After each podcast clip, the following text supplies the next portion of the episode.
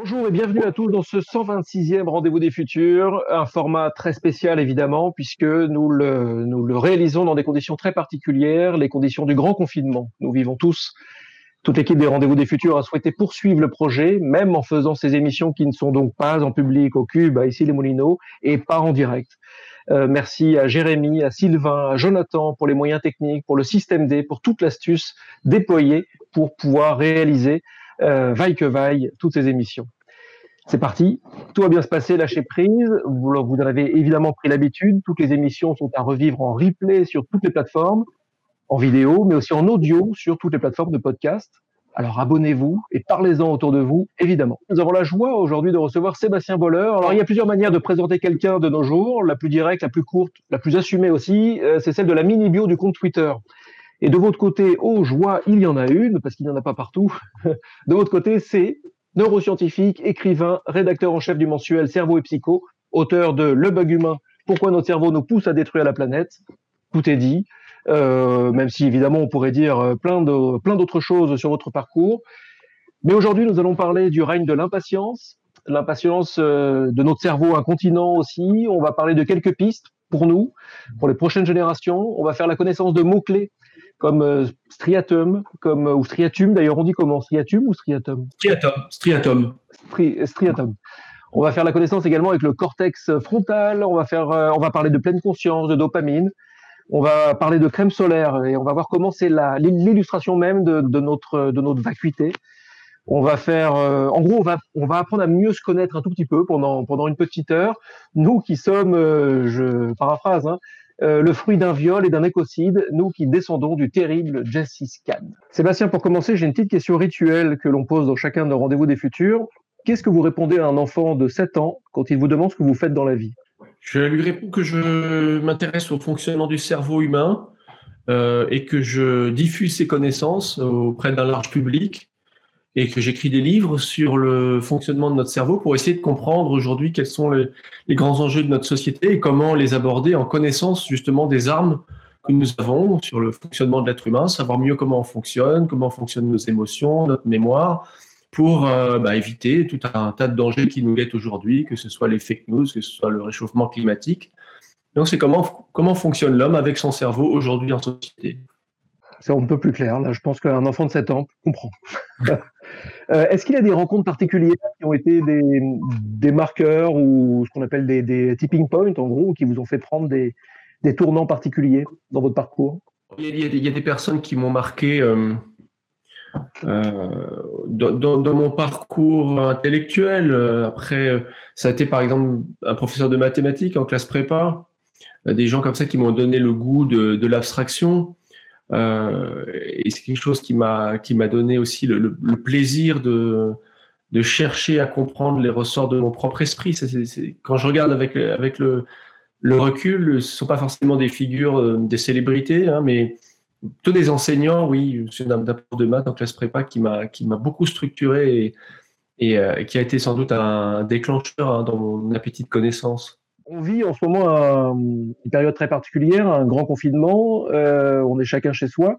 Euh, de manière un peu caricaturale, euh, on pourrait dire que c'est finalement une mine d'or pour vous, qui êtes un observateur de notre, de notre cerveau et de notre, et de notre psycho également. Est-ce que je me trompe en caricaturant ainsi? Ah Non, c'est vraiment une mine d'or parce que ça révèle en le, démultipliant le, fonctionnement de notre cerveau et, ça nous montre quels sont les besoins fondamentaux de l'être humain. Euh, il y a des choses qui éclatent au grand jour. On se rend bien compte à quel point il est vital pour l'être humain de pouvoir euh, explorer son environnement. Euh. et ça, ça fait écho à ce qu'on sait sur le fonctionnement du cerveau. C'est le fait que notre cerveau est câblé depuis des centaines de milliers d'années pour sortir de chez lui, pour agir, pour explorer, pour découvrir. Et c'est ça qui a fait de Homo sapiens une espèce conquérante même invasive, hein, certains diront, qui a recouvert la planète parce que c'est l'envie d'aller voir toujours plus loin. Et, évidemment, on peut rapprocher ça aujourd'hui d'expériences euh, qui sont publiées dans les plus grandes revues. Il y a quelques années, dans la revue Science, par exemple, il y avait cette étude qui montrait que euh, vous et moi, la plupart des gens ne supportent pas de rester assis sans rien faire pendant ne serait-ce qu'un quart d'heure. C'est des expériences, vous avez peut-être euh, entendu parler de ça, où on mettait les gens devant une, une table, on leur disait, vous allez devoir rester assis pendant 15 minutes et sans rien faire. Ou alors, vous avez le choix, vous pouvez jouer avec un petit boîtier électronique. pour vous occuper les mains. Simplement, ça vous enverra des décharges électriques. Et vous aviez deux tiers des personnes qui choisissaient de manipuler le petit boîtier, quitte à, recevoir des décharges électriques. Ça reflétait l'idée qu'on ne supporte pas de ne, rien faire. Notre cerveau nous envoie des décharges d'une molécule du plaisir qui s'appelle la dopamine. Quand on, quand on bouge, quand on explore, et, le confinement nous impose quelque chose de totalement différent. Il va contre la nature de notre cerveau de ce point de vue-là. C'est pareil pour la socialisation. Euh, depuis maintenant une quinzaine d'années, il y a la théorie du cerveau social qui a été élaborée par un grand anthropologue britannique qui s'appelle Robin Dunbar. Il a montré en fait que le cerveau des, hominidés, à travers les espèces de, de, primates depuis la préhistoire, enfin bien avant encore, s'est développé principalement pour faire du lien social. Et que plus un primate a un cerveau euh, développé, et l'homme est au sommet évidemment, plus il vit dans des groupes de grande taille avec plusieurs personnes dont il aime prendre des nouvelles, et que l'essentiel de notre cerveau, c'est pour faire de la coopération, du lien social. Donc pareil, le confinement, l'isolement, on cloisonne tout et on va contre ça. Donc qu'est-ce qui nous permet d'aller contre notre nature? Et c'est là qu'interviennent des capacités centrales de l'être humain, on y reviendra certainement, la capacité d'inhibition, de se forcer à faire quelque chose qu'on n'aime pas faire. Et, et cette capacité-là, elle s'avère cruciale pour rester confiné, et c'est une question de vie ou de mort, mais elle va s'avérer cruciale pour les défis qui nous attendent à plus long terme, et qui, eux, seront d'une ampleur bien supérieure à celle du Covid-19, parce qu'aujourd'hui, on n'y pense pas. Hein. On n'arrive pas à paniquer pour la destruction de la planète et pour les enjeux climatiques, comme on panique pour un virus. On n'est pas câblé pour ça, mais ces enjeux-là seront présents, et la capacité d'inhibition, capacité d'aller contre nos envies de l'instant, euh, on est en train de, de la mettre à l'épreuve, là, quelque part, c'est bien aussi, on la muscle, mais il faudra pouvoir tenir sur la longueur et la mettre en œuvre dans des climats peut-être un peu moins d'urgence. C'est comme un entraînement finalement, mais dans des conditions beaucoup plus euh, préservées. Aujourd'hui, enfin préservées, oui, ça dépend comment on le prend, mais euh, en tout cas, des conditions d'urgence aiguë dans lesquelles, à la limite, il est plus facile de mobiliser cette capacité parce qu'elle réagit plus facilement à l'émotionnel intense et ponctuel qu'au raisonnement qui, qui, dont on a besoin pour se projeter sur des échéances de 10 ou 20 ans. Je vais vous présenter Nils Osmanov, qui est euh, coproducteur de ces Rendez-vous des Futurs, qui est président du Cube à Issy-les-Moulineaux, là où nous faisons cette émission depuis dix ans déjà, et qui est euh, notre, notre compagnon de route euh, sur ce projet depuis si longtemps. Euh, Nils, comme moi, tu as lu le bouquin Le bug humain et euh, je, voilà, je te connais. Le bouquin doit être noirci, postité de partout. Je te laisse les, les premiers mots. Merci Éloi. Bonjour Sébastien Boller. Le bug humain, pourquoi notre cerveau nous pousse à détruire la planète et comment l'en empêcher, c'est le titre, euh, Éloi l'a dit, de votre passionnant livre. Euh, je dois dire qu'il se lit vraiment comme un, une sorte de thriller psychologique qui se jouerait dans les arcanes de notre cerveau. Euh, je résiste d'ailleurs pas au plaisir de, lire quelques lignes, j'en lirai de temps en temps, c'est très très bien écrit. Euh, notre cerveau a signé un pacte avec le diable il y a fort longtemps. Ce pacte lui promettait la puissance, la domination et la maîtrise de la nature dans un premier temps, mais la ruine et la destruction dans un second. Il a réalisé la première partie de ce contrat. Aujourd'hui, il est temps de payer sa dette. Ça commence très fort. Alors, avant de, de rentrer plus avant dans, dans le livre, j'avais deux petites questions. Ça fait un moment que vous alertez euh, l'opinion avec des TEDx, avec des écrits, etc., des interviews sur les dérives euh, de notre, si je puis dire, de notre cerveau et surtout leurs effets sur la planète. Comment euh, avez-vous euh, reçu l'annonce du, confinement? Est-ce que vous vous êtes dit, euh, comme par exemple Yves Cochet, des collapsologues, on le voyait venir depuis longtemps, mais ça arrive, c'est arrivé plus vite que prévu? Oui, je me suis dit exactement que c'est arrivé plus vite que, que prévu. personnellement, je pensais que des choses comme ça allaient arriver au compte-gouttes que ce soit des, pandémies, que ce soit des pénuries, que ce soit des, migrations climatiques, tout ça, c'est au programme, quelque part, hein, presque inéluctable de, du processus que nous avons mis en marche, nous, l'humanité. Mais j'avoue que j'ai été surpris que ça arrive tout de suite. Mais en même temps, euh, si je prends un petit peu de recul, euh, c'est un coup de semonce, c'est un premier événement très préoccupant qui sera probablement pas, et c'est ça qu'il faut pas l'oublier, il sera probablement pas le pire de ce qui va nous attendre. Donc, euh, de temps en temps, on va être surpris en se disant, bah, on croyait que c'était derrière nous, qu'on avait réagi, qu'on avait fait ce qu'il fallait, et puis, ah, il y a encore une autre catastrophe qui arrive. Il faut pas être surpris. C'est-à-dire que, oui, c'est vrai que ça, ça, arrive maintenant, euh, euh, moins d'un an après la publication du livre, et après la soi-disant prise de conscience qui a été celle de la jeunesse, et puis beaucoup de mouvements d'activistes écologistes, et puis cette prise de conscience de, la catastrophe climatique. C'est vrai qu'un an, euh, c'est peu, mais si on regarde l'échéance sur laquelle il faut se situer, qui est de l'ordre de, deux décennies, ben non, il faut bien que ça commence à un moment. Donc, euh, après, ce que j'irais, comme Yves Cochet, jusqu'à dire, euh, on le voyait venir, je sais pas, moi, je ne vois pas grand-chose venir. Je dis juste qu'on part avec des armes qui sont celles de notre cerveau et qui ne sont pas tout à fait adaptées à la situation dans laquelle on est. Cela dit, c'est quand même. Alors, cette crise, il y a, certains, épidémiologistes tropicaux, des écologistes qui, qui signalent le fait que euh, la sortie comme ça de virus atypiques, c'est une des conséquences possibles, notamment de la déforestation, de la perturbation de la biodiversité. C'est possible, il faudra vraiment euh, creuser ça, c'est important. En tout cas, ce qui est sûr, c'est que euh, la pandémie est favorisée par le monde qui a pour unique credo la croissance économique et la, rapidité, la vitesse des transports, euh, le libre-échange, la compétition, la globalisation. C'est une maladie en partie de la globalisation, même s'il va falloir vraiment faire la part des choses de, l'ordre entre ce qui est de l'ordre de l'impondérable dans, l'émergence des, nouvelles maladies qui ont toujours existé et ce qui est de l'ordre d'un terreau fertile qui est celui d'un monde très globalisé et très rapide, mais forcément ça, ça, a joué. Et puis la préparation du système de santé, c'est aussi un symptôme évident d'une économie mondiale qui a placé des priorités sur certains axes et pas sur d'autres. Euh, le, recul des politiques publiques et des politiques de soins, c'est un fait et c'est un corollaire euh, du, dogme de la croissance économique et du rendement à court terme. Nul ne peut le nier aujourd'hui. Donc, est-ce qu'on va le remettre en cause? Je ne sais pas du tout. En tout cas, il y a, une forme de logique dans ce qui est en train d'arriver. Ma deuxième question avant de rentrer dans le livre. donc, vous aviez quand même perçu euh, ces choses-là euh, avant d'autres. Euh, mais quel a été le déclic de départ? Qu'est-ce qui a fait qu'à un moment, vous êtes dit, il faut que j'écrive ce livre quel, a été l'impulsion qui vous a fait basculer, entre guillemets, vers... Je, crois que j'étais arrivé à un, stade subcritique, hein, que vous savez, c'est comme les, pyramides de sable dont la pente augmente à fur et à mesure qu'on rajoute des grains. Et puis à un moment, il y a un grain qui fait tout basculer. depuis dix ans, comme pas mal de gens, comme pas mal de scientifiques, il y avait une sorte de, fermentation comme ça d'informations sur l'état de la planète. Je, voyais très bien qu'on parlait quand même du réchauffement. Je connaissais très bien les mécanismes de l'effet de serre. Je savais que c'était d'origine humaine. On voyait la nature qui se portait pas très bien. Donc ça, c'était en, macération en moi. Et puis a un moment, il y a effectivement il y a un élément déclencheur qui, m'a fait basculer du côté vraiment de, la très grande préoccupation. C'était bah, tout simplement quelque chose qui tenait à à mon environnement personnel. Euh, voilà, c'est une maison de vacances, euh, un endroit que je cite dans le livre, sur l'île Dieu, au bord de la mer, euh, dont il m'est apparu d'un seul coup qu'effectivement, des endroits que j'avais bien connus pendant, pendant 20 ans disparaissaient. Des bords de, des bords de mer, des, une végétation locale, tout un écosystème autour de la pêche aussi qui était complètement remis en question à cause de l'épuisement des, réserves halieutiques.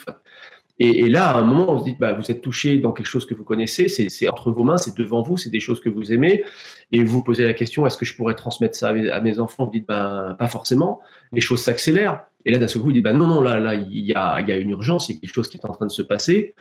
Et, ma, ma, particularité, c'était d'être euh, à la frontière entre cette observation euh, de la nature et, de par mon activité intellectuelle et professionnelle, d'un monde qui suit la recherche sur le cerveau. Et avec les instruments que j'avais en main, sur la connaissance sur le cerveau, je me dis, mais finalement, mais là, je, suis au milieu. On me dit qu'il y a un problème qui est inédit dans l'histoire de l'humanité, qui est la destruction de la planète. On me dit qu'il est d'origine humaine. Et s'il est d'origine humaine, quel est le facteur humain? Et moi, en tant que spécialiste du cerveau, je dis, évidemment, il y a quelque chose qui cloche dans notre cerveau on est à la fois très intelligent et à la fois capable de détruire notre propre planète en ayant conscience des enjeux. Donc il y a une contradiction entre cette super intelligence et cette euh, énorme stupidité qui nous caractérise. Comment est-ce qu'on peut donner une réponse à cette question par l'étude du cerveau humain? Et ce qui est hum, super dans le livre, d'ailleurs, c'est qu'il n'y a pas du tout de culpabilisation euh, en toile de fond. Vous faites juste un exposé objectif. Euh, vous dites que le cerveau humain est programmé pour euh, depuis euh, des milliers d'années pour poursuivre des objectifs essentiels primaires euh, comme manger, se reproduire, acquérir du statut social, etc. Et que oui, grâce à cela, bah, on a pu obtenir des choses absolument merveilleuses. mais en fait, vous faites également le constat qu'aujourd'hui, finalement, ça se retourne contre nous. Alors pourquoi le, bug apparaît aujourd'hui alors que tout semblait si bien marcher? Vous avez tout à fait raison. Moi, ma démarche n'était pas du tout culpabilisatrice ou moralisatrice, c'était plutôt euh, d'ouvrir la boîte noire du cerveau, voir comment fonctionne le cerveau et, de me rendre compte d'un seul coup qu'il y avait une forme de fatalité là-dedans parce que notre cerveau s'est construit par, euh, par étapes. Vous savez qu'il y a une sorte de couches successives dans le cerveau humain. Plus on va profond au centre du cerveau, plus on, touche à des zones anciennes. Et, effectivement, on voit que dans, notre passé très ancien, au paléolithique, il y a 600 000 ans, un million d'années, vous aviez un cerveau qui était un cerveau pulsionnel qui désirait manger, se reproduire, dominer ses semblables, parce qu'on était dans un monde difficile, un monde de rareté, où euh, les ressources alimentaires ne couraient pas les rues, où euh, les facultés de trouver des partenaires sexuels étaient peut-être assez rares aussi, euh, où il y avait peu de produits de luxe, il fallait, survivre, donc il fallait un désir intense de se nourrir, par exemple, de prélever, des ressources sur l'environnement. Pourquoi le bug se révèle aujourd'hui? C'est parce que dans une évolution plus récente, Homo sapiens s'est doté de ce qu'on appelle le cortex cérébral, c'est une partie de son cerveau qui est capable de faire des choses extraordinaires, de créer de la coopération, de l'abstraction, de créer des outils toujours plus perfectionnés.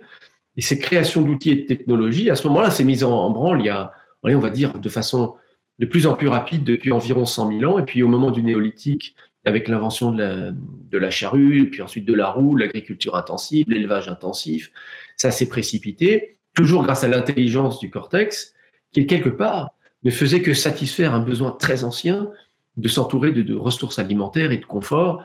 Et, aujourd'hui, avec ben, l'industrie alimentaire très perfectionnée, les OGM, les pesticides, on arrive à faire grimper les rendements toujours plus haut et on est toujours au service de ces pulsions profondes de cette partie de notre cerveau qui nous vient de très très loin, de plusieurs millions d'années, qui s'appelle le striatum, qui lui n'est pas programmé pour s'arrêter. Donc vous avez aux commandes un désir illimité, et puis vous avez un, serviteur qui est le cortex cérébral, qui peut proposer autant de technologies qu'on veut.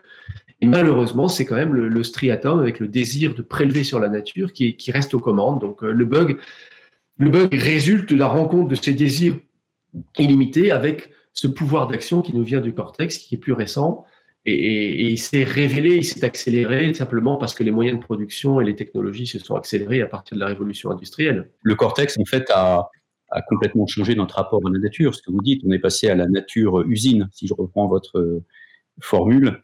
Il a tout changé, il a tout changé parce que si on reprend les, désirs fondamentaux qui, qui, qui, sont communs avec d'autres mammifères, avec le chien, le chat, avec les grands félins, avec euh, même les rats, ce sont toujours les mêmes. Le striatum qui était là depuis des millions d'années, il nous a permis de survivre euh, en nous donnant envie de manger, de nous reproduire, de dominer nos, semblables, de faire le moins d'efforts possible et puis de trouver de l'information autour de nous. Bon, mais si vous prenez ces cinq besoins fondamentaux, on les retrouve aussi chez d'autres animaux. Un, loup, un chien, un, tigre a exactement le même, enfin, le même principe de fonctionnement de ce cerveau primitif, d'accord? Mais là où le, cortex, comme vous le dites, a, tout bousculé, ben c'est que si vous prenez un, loup ou un lion dans son environnement naturel, il ne peut pas dépasser certaines limites qui sont fixées par l'abondance des ressources dans son milieu, euh, qui sont fixées par euh, l'accès à la nourriture, l'accès à l'eau, l'accès aux partenaires sexuels, tout ça est limité par le biotope. Mais l'espèce humaine, elle diffère par le cortex. Le cortex, lui, a fait voler en éclats ses frontières en disant, ben, les ressources, il n'y a aucune raison qu'elles soient, limitées. Il suffit de créer des outils pour aller en chercher toujours plus loin. Euh, le confort, c'est pareil. On va aller chercher des énergies fossiles. On va faire sauter, euh, voler en éclats les limites qui sont normalement imposées par la nature. Et vous dites que le développement de, l'information avec la télé, Internet, les réseaux sociaux, etc., a encore aggravé les choses. Euh, de quelle manière? En quoi le développement de l'information exponentielle ne fait qu'aggraver les choses par rapport au striatum bah, c'est parce que notre striatum, lui, il a, il, a, été programmé depuis très très longtemps pour chercher de l'information dès qu'il en trouvait autour de lui.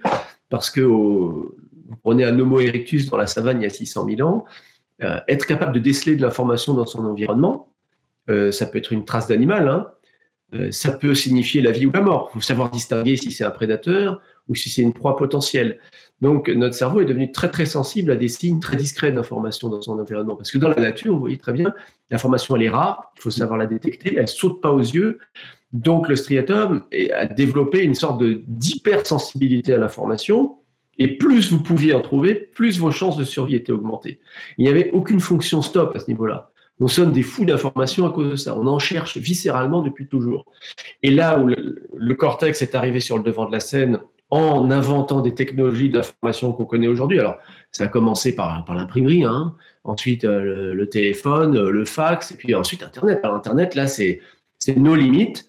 Et l'information, vous pouvez passer votre temps à nourrir ce besoin ancestral d'information qui n'a jamais été programmé pour se limiter, d'accord? Mais vous pouvez aujourd'hui le, nourrir en boucle. Alors, c'est les chaînes, les chaînes d'information continues, c'est les, notifications sur votre téléphone, c'est même euh, les alertes email quand vous êtes au travail, vous, avez votre écran, vous travaillez, vous avez une alerte email qui détourne votre attention. Vous ne pouvez pas résister parce que le striatum dit Ah, là, il y a une nouvelle information, il faut se jeter dessus. Parce qu'il a été programmé comme ça. Donc, comme l'appareil euh, industriel de l'industrie du numérique aujourd'hui ne connaît pas de limite, eh ben, c'est votre striatum qui a du mal à suivre le mouvement, mais comme il ne sait pas s'arrêter, on peut passer notre vie. On voit, vous prenez les transports en commun aujourd'hui, enfin, euh, il y a encore quelques semaines, on pouvait prendre les transports en commun, et on rencontre que des gens qui sont constamment en train de, scroller, d'essayer de faire défiler des menus déroulants sur leur, sur leur smartphone, parce que l'information est débitée par des serveurs tout, autour de la planète, euh, sans interruption, 24 heures sur 24. Et on ne sait pas s'arrêter, c'est du coup le, terme d'infobésité qui a été... Euh, qui a été inventé il y a maintenant quelques décennies et qui désigne bien, c'est l'équivalent euh, pour l'information de l'obésité pour la nourriture. Et aussi bien pour la satisfaction de notre besoin alimentaire que de notre besoin d'information, on est basculé, on, est passé d'une problématique de la rareté, qui était celle de nos ancêtres, à une problématique de l'excès. Et on n'est pas armé pour faire face à l'excès. À la limite, on est plus configuré dans notre structure nerveuse pour affronter une situation de manque qu'une situation d'excès. Et, on a su faire face au manque pendant des dizaines de milliers d'années. Et aujourd'hui, on ne sait pas faire face à l'excès. C'est une donnée nouvelle, on ne sait pas comment s'en accommoder. Et alors, si on relie euh, information, enfin les besoins primaires d'information et euh, la sexualité, et, vous parlez de la pornographie sur Internet, alors là, ça devient une, bombe atomique, quoi. Voilà, là, vous avez les deux. Vous avez deux, besoins fondamentaux qui sont nourris, à la fois le besoin d'accéder à des canaux d'information et puis le besoin de nourrir le, désir sexuel qui lui est illimité pour une raison très simple, c'est si vous replacez Homo sapiens et même Homo erectus et même encore avant, si vous allez jusqu'aux premiers hominidés de euh, la sélection naturelle vous dit une chose, c'est que euh, pour, passer entre les mains de la sélection naturelle, il faut euh, vous reproduire et il faut faire plus de copies de votre ADN que vos rivaux éventuels. Donc toute prime à la sexualité est une prime à la survie. Vous avez intérêt à avoir le plus de rapports sexuels possible avec vos semblables.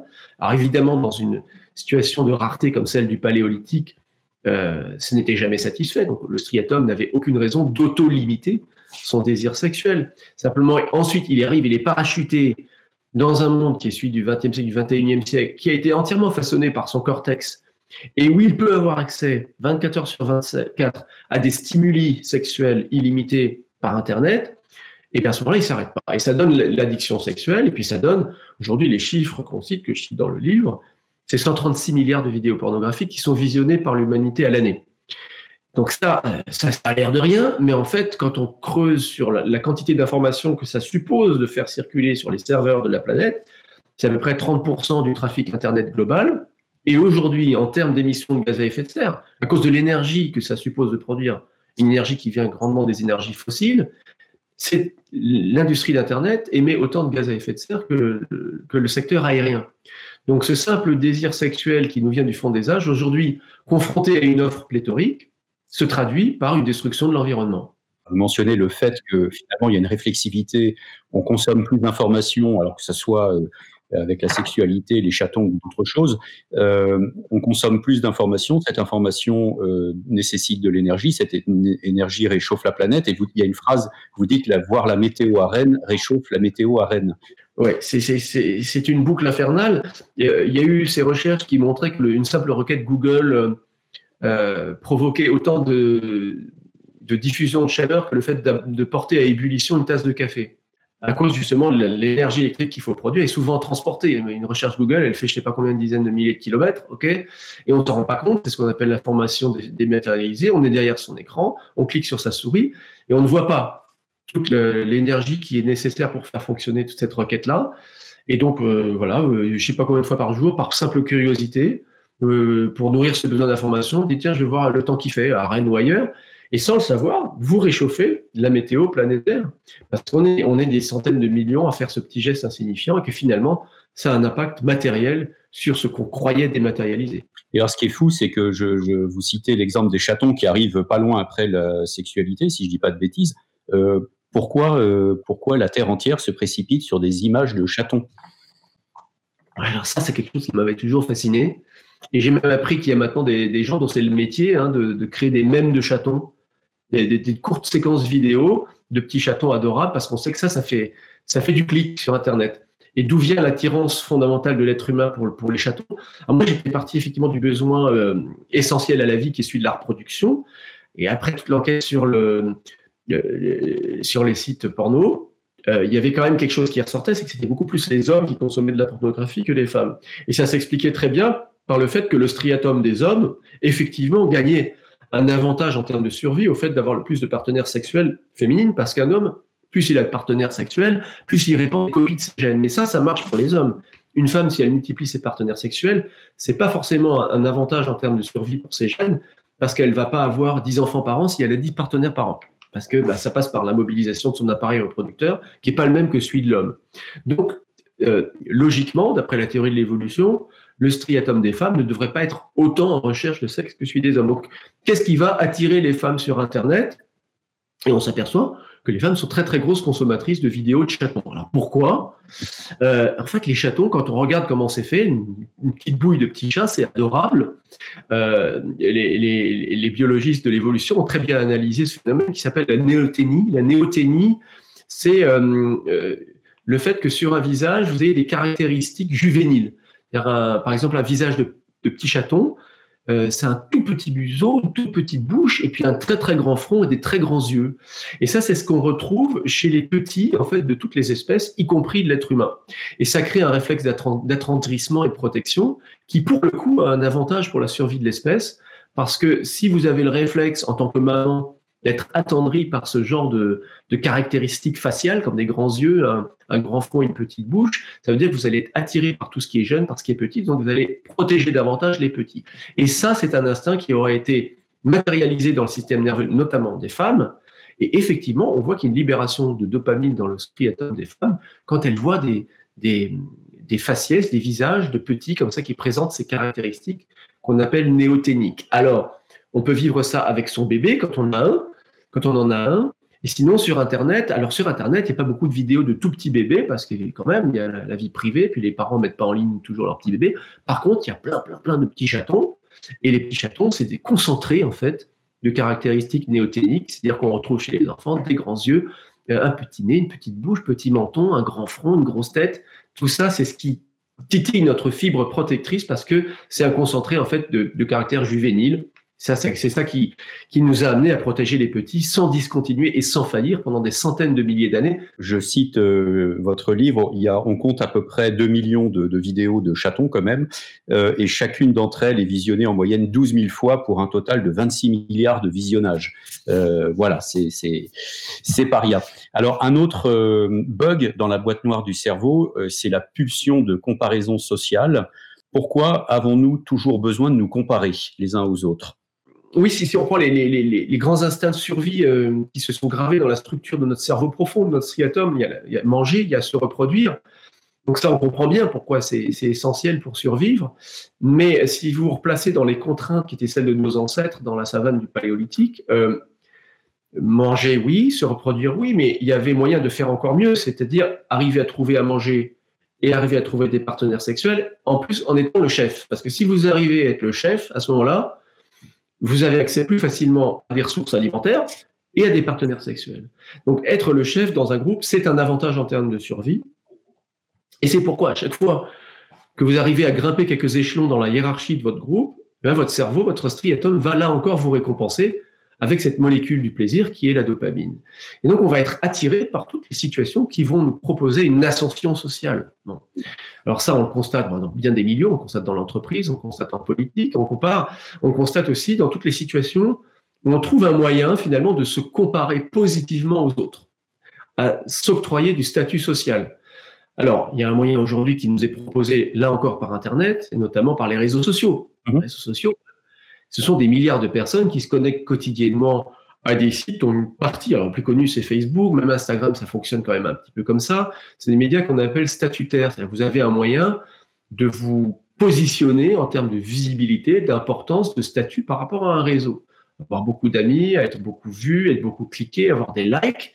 Et, et ça, ça vous donne l'impression d'avoir un statut social. Et ça, c'est quelque chose que notre striatum adore parce que c'est ça qui a garanti sa survie par le passé, là encore. Alors, on fait des expériences aujourd'hui, par exemple en imagerie cérébrale, on, met des gens dans des IRM et on les fait jouer à des jeux de type justement euh, réseaux sociaux où ils peuvent gagner des likes ou perdre des likes, ça dépend. Et alors on voit qu'à chaque fois qu'ils gagnent des likes, leur striatum s'allume, ils ont de la dopamine, ils sont contents. Par contre, s'ils perdent des likes, là il y a une chute de dopamine et c'est insupportable.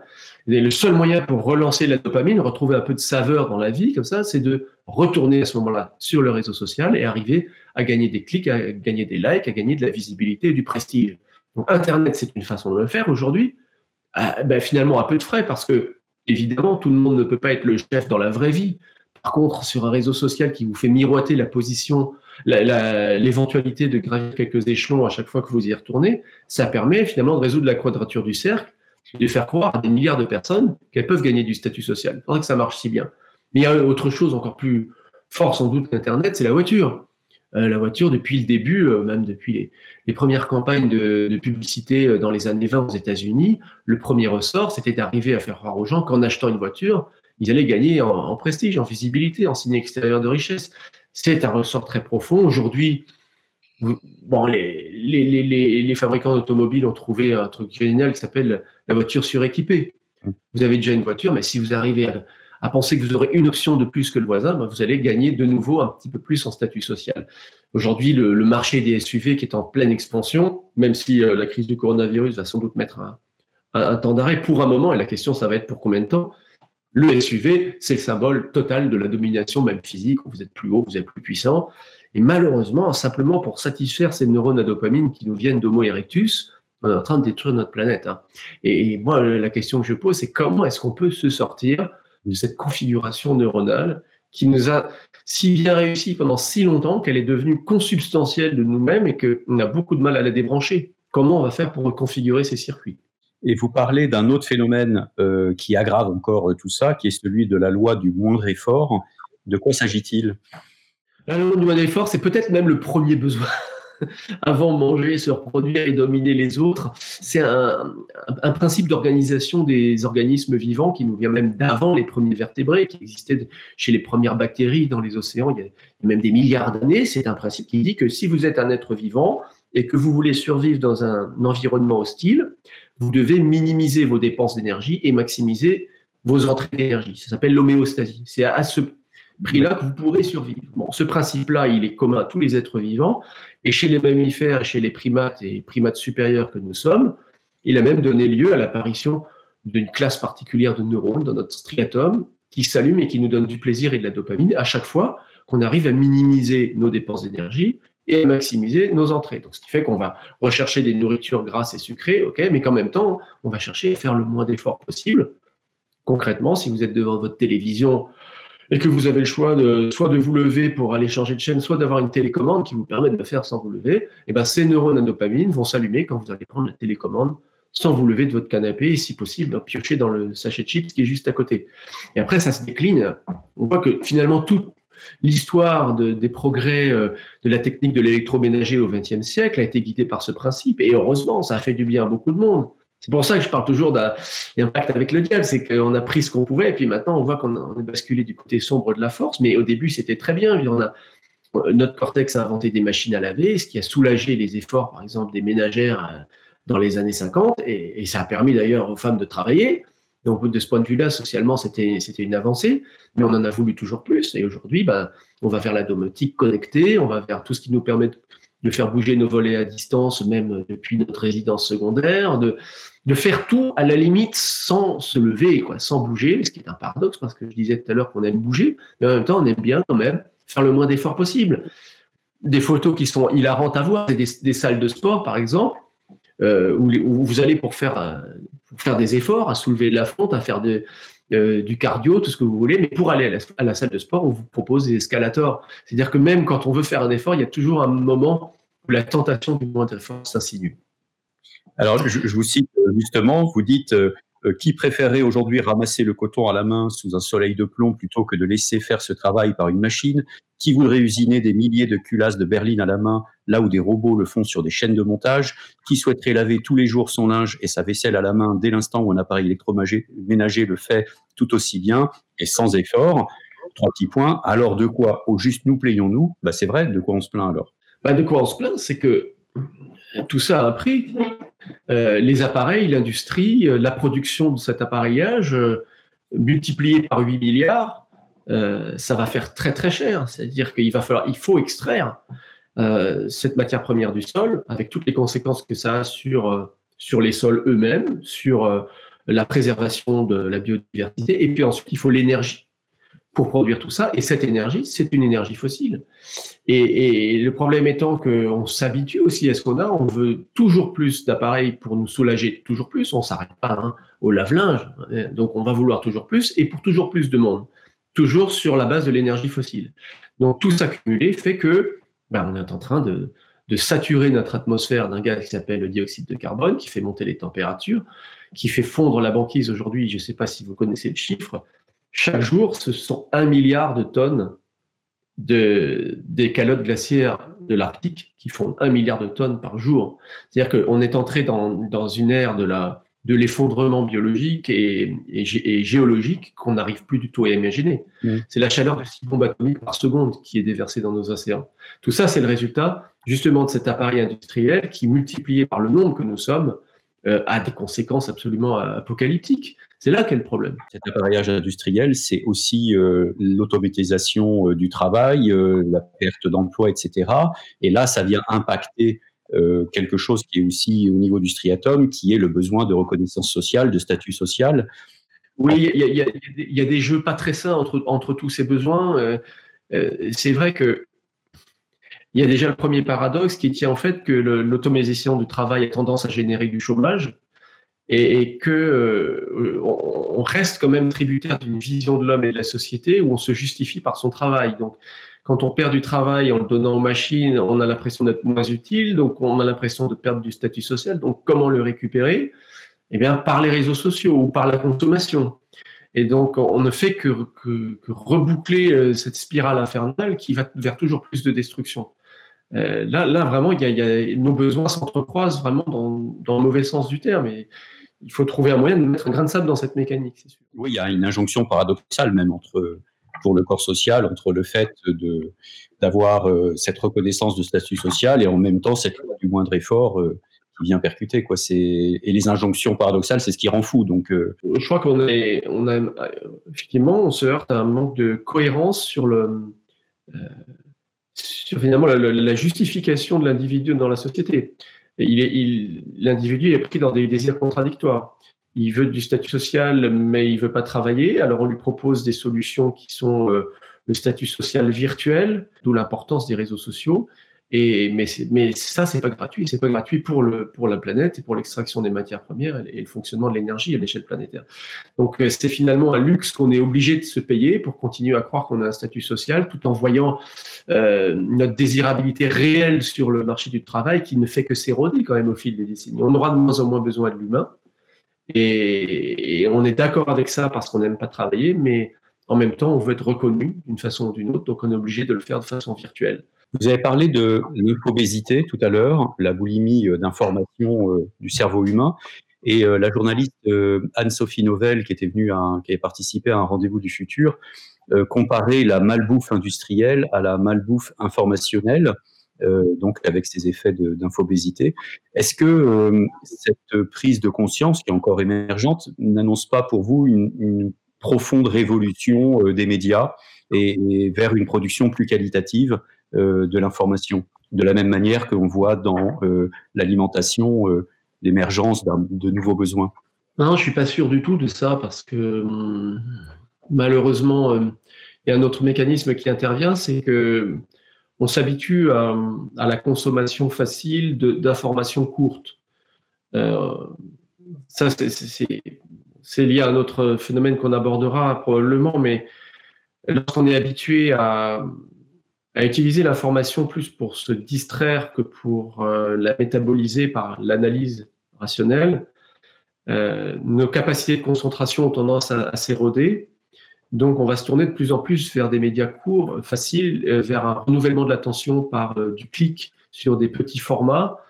Et si ce processus est laissé à lui-même, il va aller vers une recherche de toujours plus de rapidité et, et toujours moins d'approfondissement. Donc, si on se fie uniquement au mécanisme dans le cerveau du, du consommateur d'information, euh, ça ne peut pas s'arranger de soi, euh, à mon avis. Il faut quand même une démarche volontariste et, et concertée de la part des médias, euh, sans quoi ben, le cerveau, lui, va aller vers toujours plus de facilité. Je pense qu'il faut qu'il faille être très confiant au départ. Il faut plutôt prendre le taureau par les cornes et se demander comment, de nouveau, faire jouer cette capacité d'inhibition pour se mettre en demeure soi-même, d'aller vers des choses qui sont plus difficiles. Hein. Ça va quand même être l'enjeu.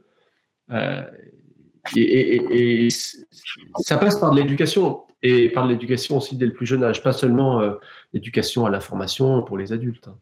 Et alors justement, pour brosser le, portrait robot de, l'être humain du 21e siècle, je vous cite, euh, ce serait celui d'un individu en surpoids, se déplaçant peu, travaillant de moins en moins, se distrayant par des jeux vidéo sans, se lever de son siège, gavant d'informations sur des écrans, faisant une sorte de consommation de pornographie virtuelle et vérifiant toutes les dix minutes si l'image qu'il envoie au monde entier par les moyens de télécommunication numérique est aussi avantageuse qu'il le souhaiterait. Et un petit peu plus loin, vous dites, nous sommes face à une situation inédite. Pour la première fois, nos moyens technologiques sont en mesure de satisfaire nos besoins en grande partie.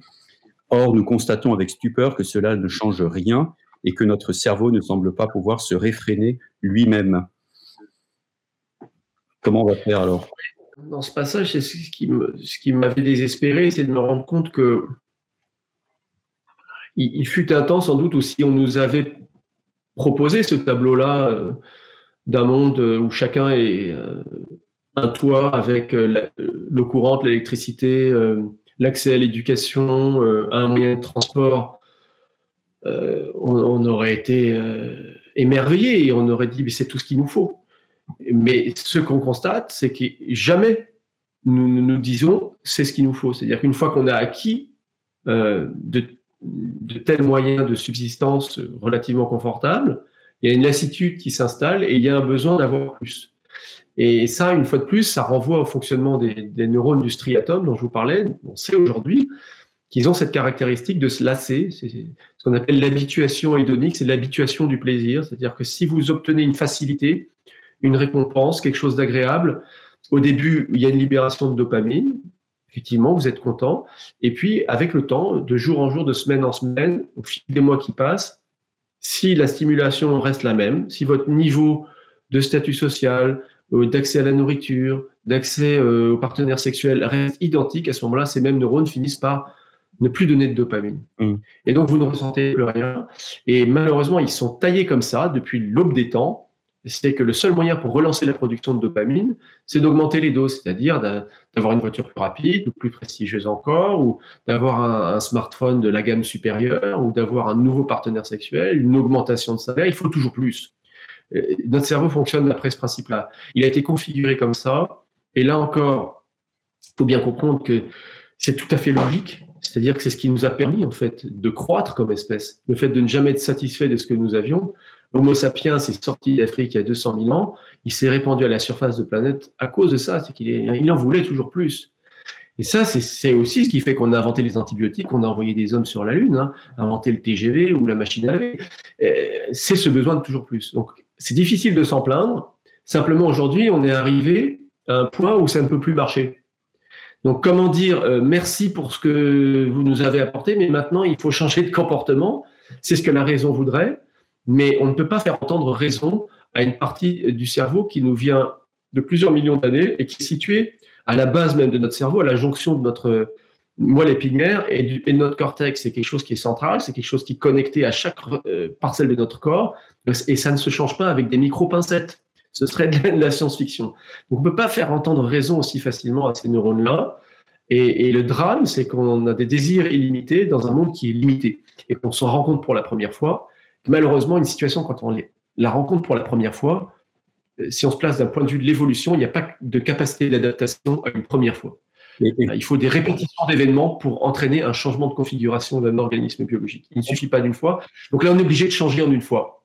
Donc sur le papier, c'est pas à notre portée. On peut néanmoins réussir à le duper, euh, le, notre propre cerveau, à le, à slalomer, à essayer de l'éduquer de manière un petit peu différente. C'est là que l'analyse que je, que je propose dans le livre doit, à mon avis, euh, être prise comme une boîte à outils pour se demander maintenant, euh, maintenant qu'on sait ça, est-ce que peut-être on a une petite chance de, ouais, de, de, hacker le système?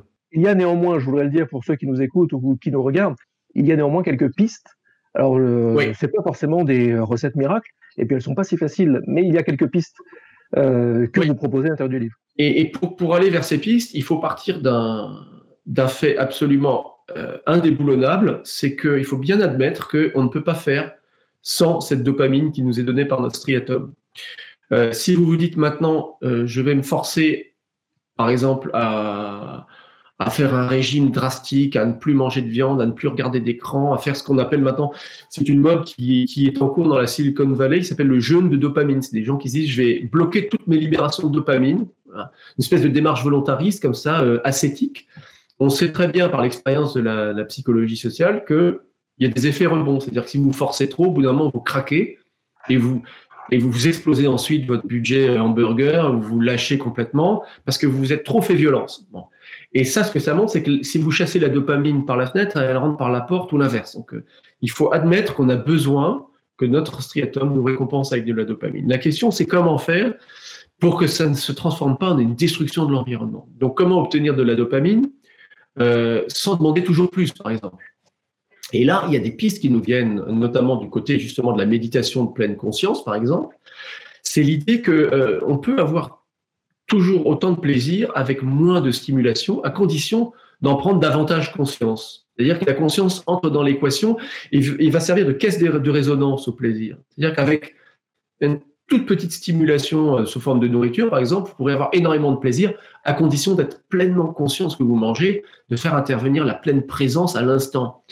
Par exemple, il y a des, programmes euh, euh, pour venir en aide aux personnes qui sont victimes d'alimentation compulsive, qui ont des problèmes de surpoids dont ils n'arrivent pas à se dépêtrer, parce qu'ils sont habitués à manger de façon machinale devant leur écran ou pour compenser des émotions négatives. Et on va leur dire, là, vous allez essayer juste de prendre un grain de raisin, vous allez manger un grain de raisin, mais vous allez mettre un quart d'heure pour le manger parce que vous allez le renifler, le regarder, prendre conscience de, de la moindre parcelle de saveur qu'elle libère dans votre bouche. Vous n'allez pas l'avaler tout de suite, vous allez le mordiller, vous allez en extraire le sucre. Tout ça pour euh, finalement utiliser un autre pouvoir de notre cerveau, de notre cortex, qui est celui de la conscience, et pas seulement celui de l'exploitation du monde. Et une fois que vous arrivez à utiliser cette conscience, à ce moment-là, vous êtes capable d'avoir énormément de plaisir et de dopamine, par exemple en mangeant très très peu, en mangeant quelques grains de raisin. C'est des choses qui se font dans des groupes thérapeutiques, justement pour des personnes qui sont en situation d'alimentation compulsive, et ça montre le pouvoir de la conscience. Et ça, ça peut se développer par des techniques hein, que beaucoup de gens aujourd'hui connaissent, de la méditation pleine conscience, cette mode qui, n'arrête pas d'augmenter, parce qu'à mon avis, c'est beaucoup plus qu'une mode, c'est le besoin de retrouver finalement la saveur des choses et pas seulement la quantité des choses. On est aujourd'hui victime de, l'inflation de, de, quantité et, qui se fait au détriment de la qualité. Donc la conscience, c'est quelque chose qui peut se cultiver. On a beaucoup de recul aujourd'hui des, des neurosciences sur justement la façon dont la pleine conscience modifie même les circuits de notre cerveau. Ça peut nous apporter énormément. Mais ça suppose effectivement, comme vous le disiez, c'est pas facile.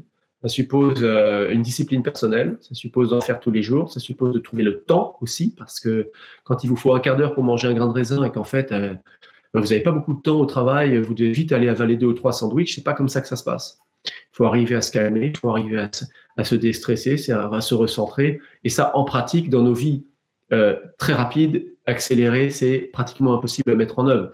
Donc ça va poser la question des rythmes de vie qui doivent euh, se décider de façon conjointe par l'organisation du travail, par les priorités qu'on donne dans nos relations humaines au jour le jour, par la latitude aussi qu'on a de la part de nos employeurs, par la façon dont on pense euh, le, mode concurrentiel de la société et de l'économie. Parce que tant qu'il y a une surenchère de concurrence dans un monde globalisé, les choses doivent aller toujours plus vite. Si elles doivent aller toujours plus vite, on ne peut pas mettre en place cette pleine conscience-là. Donc tout ça est totalement euh, indissociable l'un de l'autre.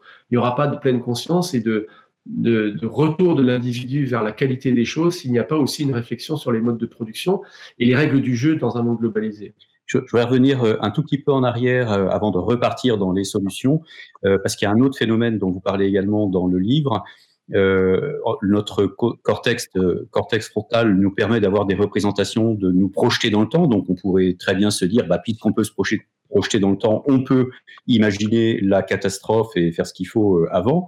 Mais euh, en fait, vous dites le, le, cortex propose, le striatum dispose. Euh, et en fait, pour le striatum, le temps long n'existe pas.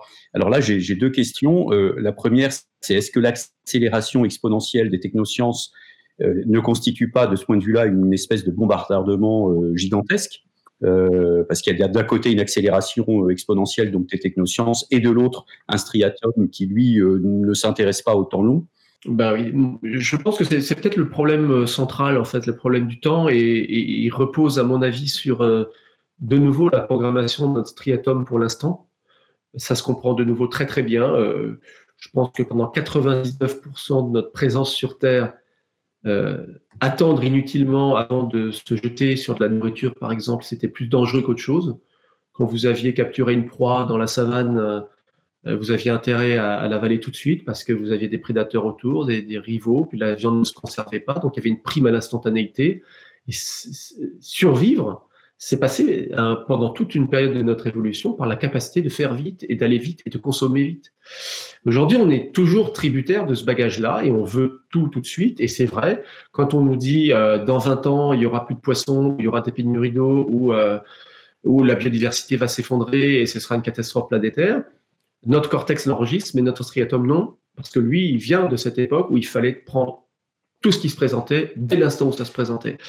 Le problème, de nouveau, c'est que avec euh, l'ère industrielle et euh, la multiplication des potentialités techniques offertes par le cortex, eh bien, euh, nous avons la possibilité d'obtenir tout toujours plus vite.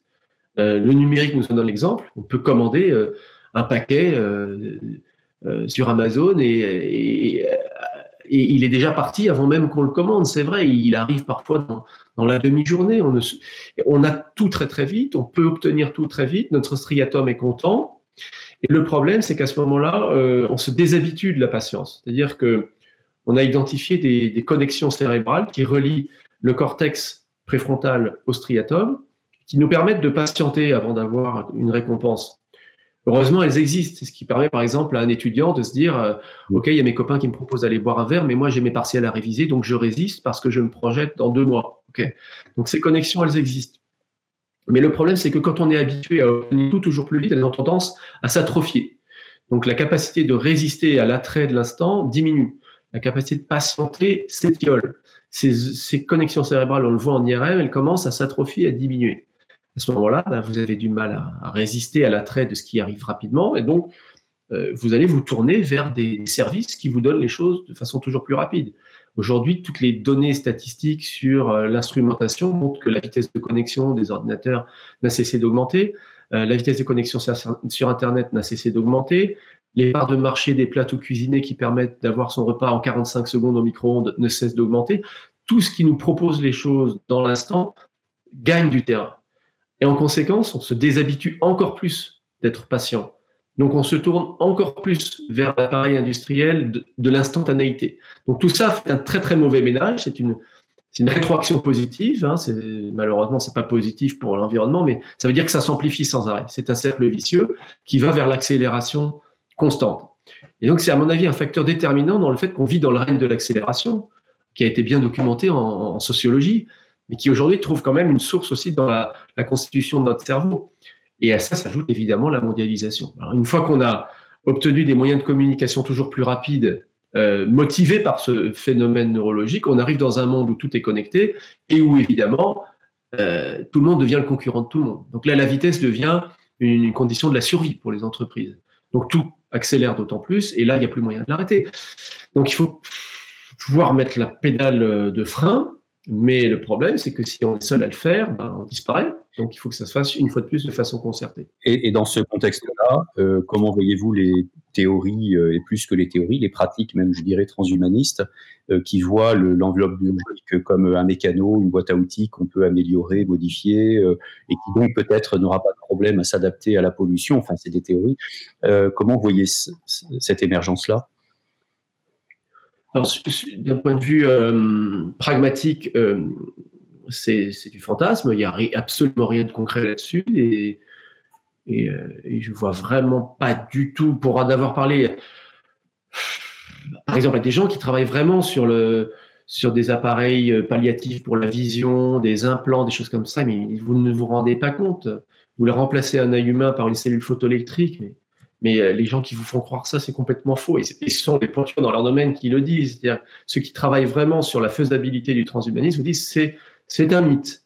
Bon, et après, c'est un mythe qui malheureusement est extrêmement dangereux parce que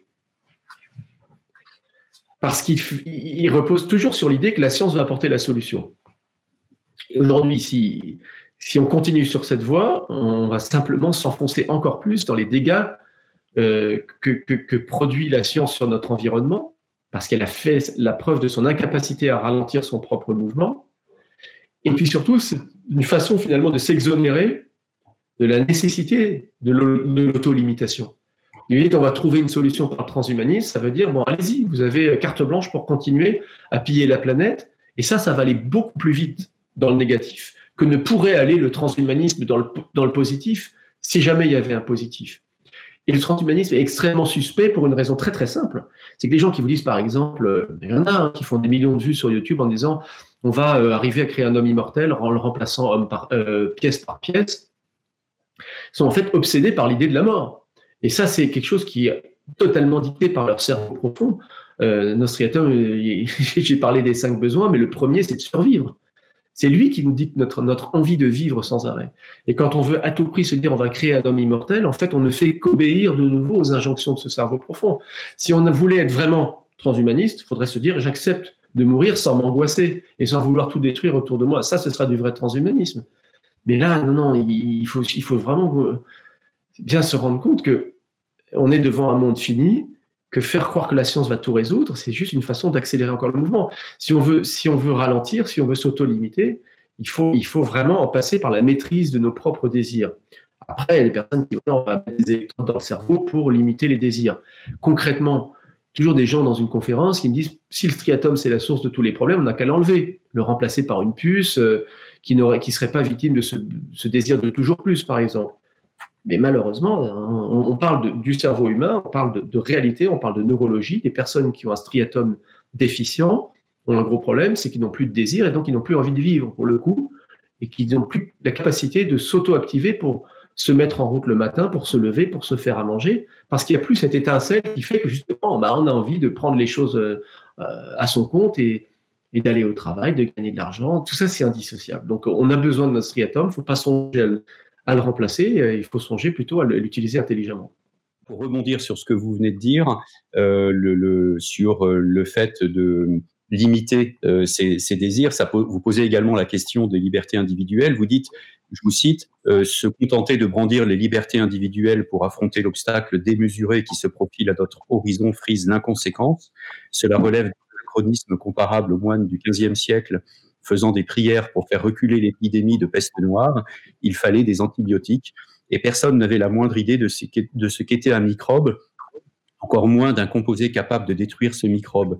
Nous allons devoir nous dépêcher pour combler sur le plan des valeurs et des idées le fossé qui sépare la prière des antibiotiques. Est-ce qu'il va falloir euh, accepter de, de, comment dire, de mettre en place de nouvelles servitudes volontaires euh, au niveau, sur le plan collectif? Est-ce par quoi ça va passer finalement? Ou est-ce que c'est euh, une question plus intime, plus personnelle, d'un chemin vers l'être intérieur, vers l'intériorité? Ou, ou est-ce que c'est les deux? Comment pense qu'on ne sait même plus du tout ce qu'on ce qu'on entend par liberté, c'est ça le problème quand on parle des libertés individuelles, si on regarde bien, euh, c'est la liberté de faire ce qui nous est agréable, euh, le plus souvent en niant complètement le, le désagrément même que ça peut causer à nos voisins. Et alors, sans parler de, l'environnement et de la nature à qui on doit tout. Donc malheureusement, moi, mon sentiment, quand je regarde ce que les gens entendent par leur liberté individuelle, très vite, j'arrive à, voir que ça se rapporte à un des cinq besoins de leur striatum. Il dit, j'ai le droit de, m'acheter ce que je veux, j'ai le droit de, me déplacer où je veux, euh, j'ai le droit d'avoir les relations sexuelles avec qui je veux. Et ce qui est étrange, c'est que c'est crucial de, de, jouir d'une liberté quand même de choix et de mouvement. Et, de tout ce que je viens de dire. Et, à une époque, on en était largement privé. Donc, lorsque le, besoin fondamental historique de liberté s'est exprimé, c'était un besoin légitime. Malheureusement, ce qu'il en reste aujourd'hui, c'est finalement une liberté de faire ce que notre striatum nous commande, je trouve. Et est-ce que c'est encore une liberté? C'est-à-dire que si on est commandé par un petit amas de neurones au fond de notre cerveau, est-ce qu'on est encore libre? Et peut-être qu'il faudrait reposer la question en sens. Peut-être qu'aujourd'hui, l'enjeu pour être libre, c'est de savoir comment ne pas être esclave de cette partie de notre cerveau. Euh, et ça demande des efforts, et ça demande de la clairvoyance, ça demande de, la culture, euh, ça demande de la maîtrise de soi. Donc c'est une vision de la liberté qui est peut-être un peu moins euh, séduisante, mais c'est sans doute plus proche de ce qu'on pourrait appeler philosophiquement la liberté, et c'est plus porteur pour l'avenir de nos sociétés.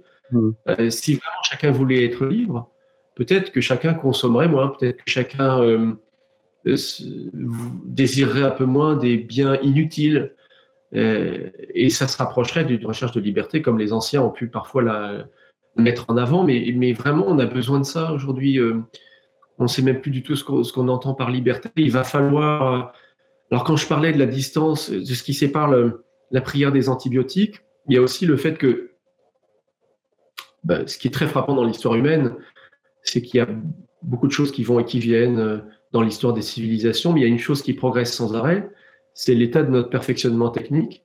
Et on comprend bien pourquoi. C'est l'alliance que, je, décris dans le bug humain, c'est l'alliance du, du, striatum et du cortex qui fait que on acquiert toujours plus de moyens d'action sur notre environnement, toujours au, service de nos pulsions, que ça, cela ne cesse d'augmenter. C'est une flèche vraiment à sens unique dans l'humanité. C'est très étonnant. C'est peut-être la seule, l'augmentation du pouvoir technologique. Euh, mais parallèlement, c'est vrai qu'au niveau de, la définition de nos, objectifs en tant qu'espèce, en tant que même que parfois communauté, comme nation, de nos objectifs, de ce qui est porteur de sens et de ce qui est défendable moralement, est-ce qu'on peut parler d'un progrès, d'une accumulation, d'une flèche? C'est beaucoup plus difficile. Euh, il y a des hauts, il y a des bas, il y a des systèmes qui se suivent, qui se contredisent, qui se, qui se remplacent les uns et les autres, mais il n'y a pas la même notion d'ascension et de croissance que pour la technique. Et là, il, faudrait qu'on passe à ce niveau-là sur la, la, capacité à définir ce qui a du sens et ce qui est bon et ce qui est moralement défendable. Euh, il faudrait peut-être remplacer le progrès et la croissance technique par la croissance morale. Et là, il y a un chantier qui s'ouvre. Euh, tout va dépendre de ça. Et euh, voilà, j'avais parlé des pistes de la pleine conscience. On aurait pu évoquer celle de l'altruisme ou celle de la connaissance. Mais, il y a la notion de la, sans doute, d'une nouvelle échelle de valeurs morales, sans forcément parler de transcendance. Une nouvelle éthique qui serait globale pour le coup et qui permettrait de guider l'action donc de donner un sens nouveau aux existences et, aux existences collectives de l'espèce humaine vis-à-vis de l'environnement, et, aussi de permettre une, concertation dans les comportements qui, est évidemment aussi la condition pour, pour baisser la garde au niveau des rythmes de vie et de la production, parce que comme on s'en aperçoit à chaque fois, ça doit être concerté. Donc il faut sans doute euh, qu'on s'achemine vers un système de valeurs euh, morales qui permettent d'aligner les comportements, non pas dans un climat de compétition et de méfiance, mais de, de, concertation, effectivement, sur, sur des millions, des milliards de personnes. C'est un enjeu énorme, mais on, s'aperçoit un petit peu en ce moment que ça devient crucial parce qu'on est forcé de se concerter. Malheureusement, on est forcé non pas par notre cerveau, mais par un, par un petit virus minuscule. C'est une leçon d'humilité. Une piste importante, effectivement, vous en avez parlé à la, en, abordant le, euh, l'altruisme, l'empathie, la générosité, finalement, sont des valeurs euh, dans notre présentation toutes féminines, finalement. C'est vrai que toutes ces, toutes ces valeurs de domination, de prélèvement de, des ressources, de, de statut social, c'est quelque chose qui est beaucoup plus fort dans le striatum de l'homme. Et, effectivement, par exemple, les expériences sur l'altruisme montrent que c'est le striatum des femmes qui leur donne de la dopamine quand elles partagent et pas celui des hommes. Euh, il faudrait peut-être oui, tourner la page de la, de la civilisation euh, patriarcale. Hein. ça fait un petit moment qu'on le dit. Euh, on n'arrive pas à le mettre en place parce que c'est pas encore une question de vie ou de mort et qu'il y a beaucoup d'intérêts euh, dans la balance. Ça pèsera bien peu devant les, urgences à venir. Il faudrait vraiment qu'on se rende compte maintenant de d'où est notre intérêt commun et, peut-être s'inspirer davantage des valeurs, euh, des valeurs de partage et d'altruisme qui sont déjà préchauffées dans le cerveau de, de la moitié de l'humanité, hein, des femmes quand même en grande partie. C'est ce qui ressort des études d'imagerie cérébrale. Hein. Les femmes sont, sont, déjà en partie configurées comme de cette façon-là. Alors pas forcément de façon innée, mais parce qu'elles ont été conditionnées comme ça. Alors ça, c'est très bien, ça veut dire qu'on pourrait conditionner tout le monde à l'altruisme et au partage, et déconditionner euh, aux valeurs de domination et de surexploitation des ressources. Il y a une plasticité du cerveau à ce niveau-là. Euh, il y a un moyen d'action, hein, mais ça passe par la norme, la norme sociale, le discours dominant, qui doit apprendre aux gens à avoir du statut social et de la reconnaissance quand ils se comportent de façon altruiste et non pas de façon euh, destructrice ou, égoïste. Merci beaucoup Sébastien Boller pour ce, ce, chouette dialogue vraiment euh, à, revivre, à revoir, à réécouter, euh, à réécouter évidemment, et à lire, euh, je, je, le redis, Le bug humain aux éditions Robert Laffont. Pourquoi notre cerveau nous pousse à détruire la planète et comment l'en empêcher? N'oubliez pas comment l'en empêcher. Il y a quand même des pistes. Il y a un constat qui est saisissant, qu'il faut, qu'il faut digérer, qu'il faut absorber, mais il y a quand même des pistes le cerveau peut se duper également. Mais la route est, la route est longue. Merci beaucoup Sébastien d'avoir joué le jeu de cette émission. Merci Nils. Continuons de partager le changement, bien sûr. Suivez les podcasts audio, euh, les podcasts vidéo. Et puis on se retrouve évidemment euh, tout de suite sur les réseaux.